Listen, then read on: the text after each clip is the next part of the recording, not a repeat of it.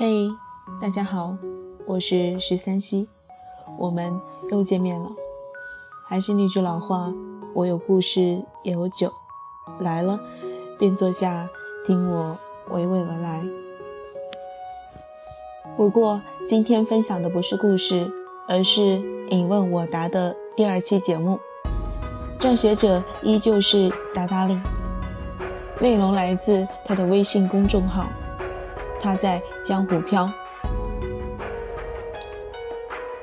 他的文字和分析曾经给了我一些人生的答案，希望这些文字也能给你一些人生的答案。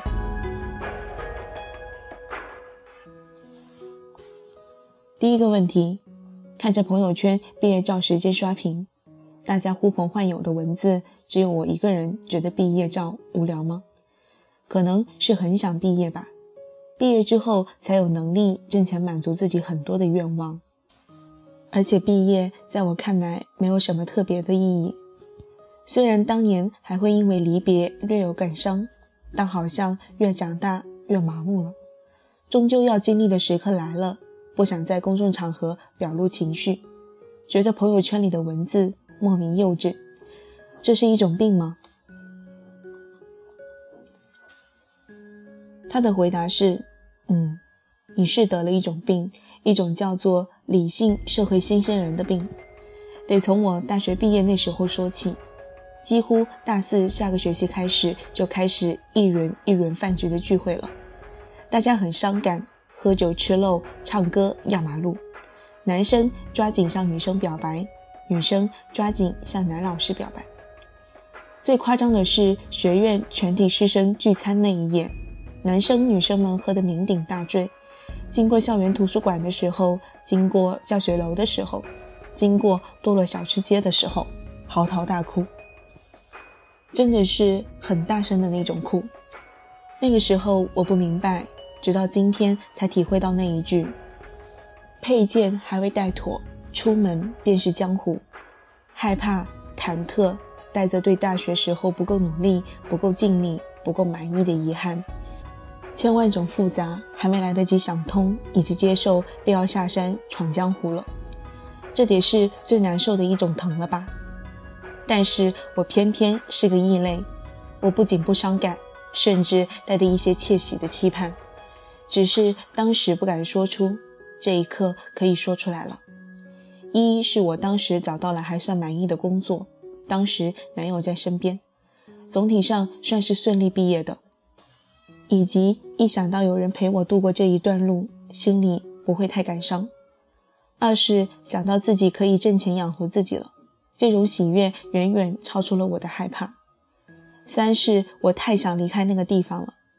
四年的大学时间，别人用来恋爱、学习，甚至玩乐，我全部用来思考人生了。因为太过扭曲，经历了此生最痛苦的抑郁症两年，几乎就要死掉。后来我活过来了，我可以离开那个地狱了。毕业于我而言才是通往新生的一段旅程。一想到这一点，我怎能不暗自窃喜呢？四是我从前也有提到过的，我当时隐约就觉得那时候自己的肉体完全跟不上我的精神内在。我就着一副学生身份的躯壳，想的是人类学、生生死死、存在主义哲学。寻求意义所在，通往彼岸这些主题，这份不对称一度让我痛苦。我不敢退学，因为害怕辜负父母，更是害怕压力，以及那个时候我没有办法养活自己，那样是不对的。我需要妥协，那就妥协着，给自己一点时间。于是我妥协了四年，四年我熬过来了。万岁万岁万万岁！写到这里，回到你的问题，以及提炼到本质，你的立场没有错，那些在朋友圈伤感的同学也没有错。每个人表达情绪的方式不一样，不舍是真的不舍，难过是真的难过，这份情绪是真实的。每个人切换自己的角色的速度不一样，更何况我们经历了十几年的学生身份，马上学会承担、接受独立，毕竟。不容易，你足够理性，想着要开始为自己负责了，要学会承担了。不爱释放学生气息的表达，那就尊重你自己。毕业只是一个转折，转折可大可小。你认为这个点不重要，那么必定未来的人生里有你很在意的转折点。重要与否在于自己。庆祝的仪式当然也不一样。于我而言，大一就开始渴望毕业了。真的到了毕业那一天，我更是欣喜若狂的。但是为了不突兀、不影响别人，我保持沉默就过去了。当然，散伙饭那一天，我只向一位老师敬了酒，因为那些很难的日子里，他对我很好，不仅仅是学业上，还有人生指导上的关照。这样的他是我的贵人。至于其他老师，我们交了学费，他们来上课拿薪水，这是一场交易。中国人喜欢夸大恩师、恩情一类的说法。我不反对，只是不会再去特地感谢一个讲课稀巴烂的老师。他这么差劲，我不去理他就好，也不需要刻意奉承一场。对了，离开校园前一夜，我跟三个女生一起租了一个麻将房。那是我第一次学会打麻将，那一夜很尽兴，一点也不难过，因为我知道这不是别离，而是新的开始。告诉那些你本来就没有缘分的人，在后来的日子里努力生存，努力赚钱。想念一个人了，飞过去看望就好。这个时代的通讯跟交通如此便捷，如果非要说冷漠的话，不是距离的问题，而是人心的问题。那一夜麻将我赢了很多钱，第二天没有补觉，直接赶去武昌站，坐火车南下深圳。于是有了我后来的故事。未来的日子啊，真的会很美，只要你多一些勇敢。一想到未来那么好，此刻的这点忐忑又算点什么呢？少年，不要怕，拿起你手中的剑，开始驰骋江湖吧。那里会有更美的山，更辽阔的海洋。第二个问题，某人十七，现在高二，一年多前认识了这辈子最好的兄弟。我对他非常好，他也知道，但我感觉他对我貌似很冷淡。我问他，他说他是懒，而且看我对他那么好，让他无所适从，他想不到什么方法来回应我，所以干脆就什么都不管。但我感觉他对别人都很好，唯独对我冷。我们做同桌，有时能一天都不说一句话。每次看到他和别人在一起聊天时，我就感觉很难受，会很嫉妒。我到底怎么了？他的回答是：男生之间的友情，作为女生不算很了解。在这里，我就回答我可以回答的部分。一是你说你们彼此认可是最好的兄弟，这点没有关系。每一个阶段都会出现让自己觉得醉的那个人。我不会扫兴这一点，但是也想提醒一句，可以把对方当很好的兄弟，但是不要给自己加上这辈子这样的词语。你才十七岁啊，未来的日子你我都不知晓。倘若一开始就立下这么重大的誓言跟自我暗示，将来也很容易受伤的。二是你觉得对方对你冷淡，其实不光是兄弟之间。就连女生之间相处的模式也是不一样的。或许如他所说，你对他很好，他不知道如何回应你，这是他的性格，也是他的相处模式。至于他对别人很好，或许就是社交层面了。要知道，我跟不熟悉的人在一起话会多一些，因为要维持一个氛围。但是在亲近的朋友面前，我可以很久不说话的，因为我需要安静。才能获得能量，因为我们彼此理解，所以我才能做回真实的自己。你要学会区分冷漠跟放松的差别。他如果刻意不理会你，那是冷漠；可是如果他在你面前只是话少，反而是因为他对你很放松，所以卸下负担。你前面说了，你们已经彼此认可了好兄弟这一层，好兄弟不需要每日腻歪的。点是大事发生了，挺身而出，携手共进退，那才是真的好兄弟。第三个问题，你有过职场倦怠期吗？快三年了，好像三年就是一个节点，工作不咸不淡，有点边缘化，想改变却好无力。我该如何调整心态，改变现状？他的回答是：职场倦怠期其实第一年就开始了，尤其对于第一份工作而言。但是有个问题，那个时候的你我都没有办法区分一个问题。到底是这份工作对我而言是倦怠期，还是就整个职业人的身份而言，工作本身就是令人倦怠的事？我的第一份也是三年，合同期刚过就跳槽了，以至于 HR 姐姐问我原因，我回答一句：合同到期了，是你的工作不到位，没有跟我续签，那我就走了呀。他惊恐，这是个小插曲了。我的好友之一 W 小姐就是四大的审计狗，这是她工作的第二年，她已经无数次说快要坚持不下去了。我总是安慰，一定要熬满三年，三年是很重要的一个标签，也会成为你后来职场上很重要的扎实履历。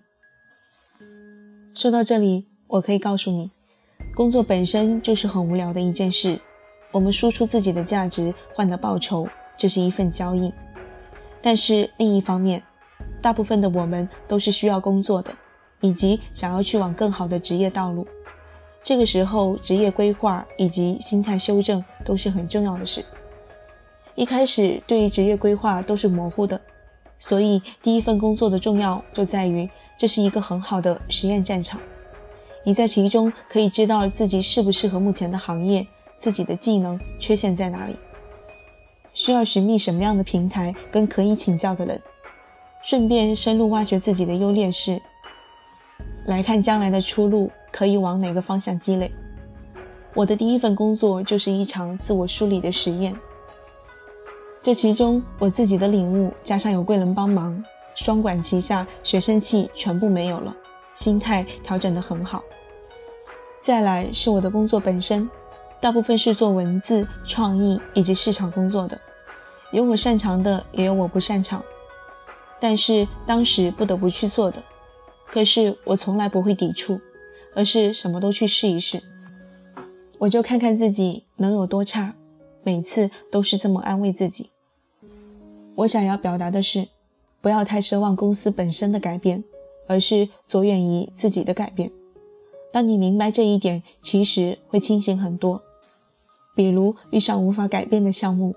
工作制度、人际关系，说服自己接受，这样你就有了更多的时间去完善自己。一旦开始想到完善自己，那就看看目前这份工作能给你些什么。没有人主动给，你就主动去要，先把这些秘籍拿到手，再去谈论下一步的问题。其实说真的，每一份工作都有应对的好跟不好。说白了，哪怕换一份工作，也是换一种罪受。要看得到的部分能否弥补这份承受的难。当你梳理到这一层，那么即使去往下一份工作，才能保证自己不会遇上同样的心态扭曲。第三个问题，真的想知道如何才能主宰自己的感情生活。妈妈不同意我和男朋友，男朋友按照我妈之前提出的目标努力。可是他永远有一万个理由不满意，我该怎么做？好难。他的回答是：我从前就说过了，不管是主宰自己的感情，还是主宰其他方面的生活，前提是你是有话语权的。话语权就是资格，资格的获取先是经济基础，再来是人格独立，这两个缺一不可。其次是你的男朋友按照你妈妈提出的目标努力，这是一个很诡异的逻辑。难道不是按照你想要的生活目标，你们两人之间期待的共同目标去经营生活、决定选择的吗？把生活完全寄托在家人身上，这是很悲剧的。就连我自己都自知，我父母不会绝对满意我将来的另一半，我自己也不会成为别人家的完美儿媳妇儿。不过不要紧，我自己都觉得我父母本身就是不完美的，我自己也是不完美的，因为自知不完美，更不要以此圈养，甚至纵容你妈的挑剔。挑剔的前提是你得有可以挑剔的资本，以及要学会彼此尊重。最重要的是得为自己的人生负责。男人好不好睡，真的只有你自己才知道。第五个问题，我觉得自己是一个好自私的人。经过自己一些努力得到的东西，尤其是可以让人成长的知识类的，就不喜欢和他人分享，哪怕是自己最好的朋友。比如说，喜欢的公众号害怕被别人发现，得知别人偶然发现了自己很多喜欢的公众号并关注了，心里就非常不舒服，一种心情无法排解，尤其是自己不怎么喜欢的同学或朋友，感觉自己有点病态。我该怎么走出这种困境呢？他的回答是：自私是好的，人性本来就是自私的。好的东西得先是自己占有，不愿意分享，那就不需要刻意强迫自己。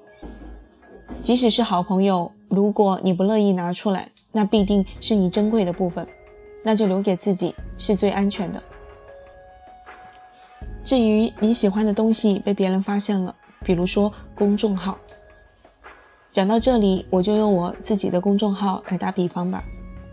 前几天有个读者问我，生活中有熟人关注你的公众号，看见你这般自我剖析、自我解读，会不会担心把自己暴露给别人，从而受到伤害呢？我回答说，在这个地盘里，没有人是我的熟人，这里只有我自己，过客全是别人。这是我想要表达的核心，因为人与人之间的区别，这世界上没有一种绝对相同的感知体验。因为这份差异，所以不存在自己拥有的会被窃取，而那些能够被窃取的，也必然不是最有价值的部分。在我的这个地盘里，十四岁的少女跟六十岁的大姐姐，两人的感悟必然是不同的，因为他们的人生阅历、人生走向。甚至是领悟跟认知差异化，对我的文字看待方式也不一样。我坚持到今天的写作动力之一，也是去年在北京见到了一位投资人，他告诉我，你要建立一个闭环，这其中别人无法走入你的世界，可是你却可以不断的从别处拿来丰富你这个闭环的堡垒。他提点我的不仅仅是写作，更是人生。你自以为你是你。而你却不是你，也就是说，你连自己都不一定了解自己，又何来担心别人足够看清你？你又何以担心别人盗走你所珍惜的部分呢？有价值的不是我的这个地盘，不是你喜欢的那些好东西本身，而是你自己如何把它们为你的人生锦上添花，那是别人永远无法拿走的部分。第二个问题。在票圈看到一段话，第一反应是分享给你看。闭上眼睛，想象一下，二零五七年你已经七老八十了，坐在空无一人的房间，臃肿老态，生活不能自理。你对老天许了一个愿望，求求你啊，老天爷，让我再年轻一次吧。老天爷说好的。于是，biu 的一声，你回到了现在。睁开眼睛，现在是二零一七年的开始，你又年轻了一次。这一次，你打算怎么活？他的回答是：第一，我要好好吃饭，以及好好赚钱，吃更多好吃的；第二，我要锻炼身体，保持胸大腰细屁股大，最好少女的眼神还在，皱纹冒粗变老是必然的。但是希望那股气息一直在，这是我最在意的。第三，要赚钱，去看更大的世界，走更多的远方，不是为了给这个世界留下什么痕迹，而是为了让自己的生命里多一些丰富有趣的足迹。